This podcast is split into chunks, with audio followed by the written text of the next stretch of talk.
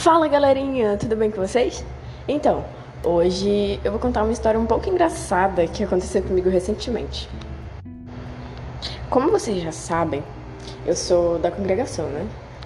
E uma amiga minha me chamou para ir visitar a igreja dela, que é de outra denominação. Eu não vi mal nenhum e fui.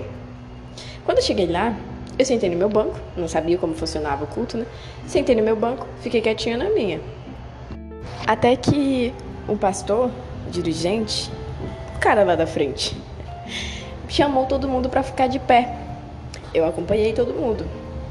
E aí, de repente, ele começou a falar da oferta, da coleta de ofertas e tudo e tal, explicou direitinho. E ele começou a cantar. A música era a seguinte: Quem tem 100 vem cá pra frente, quem tem 10 vai lá pra trás. Aí eu gritei: E eu que não tenho nada? Ele disse: Show, Satanás.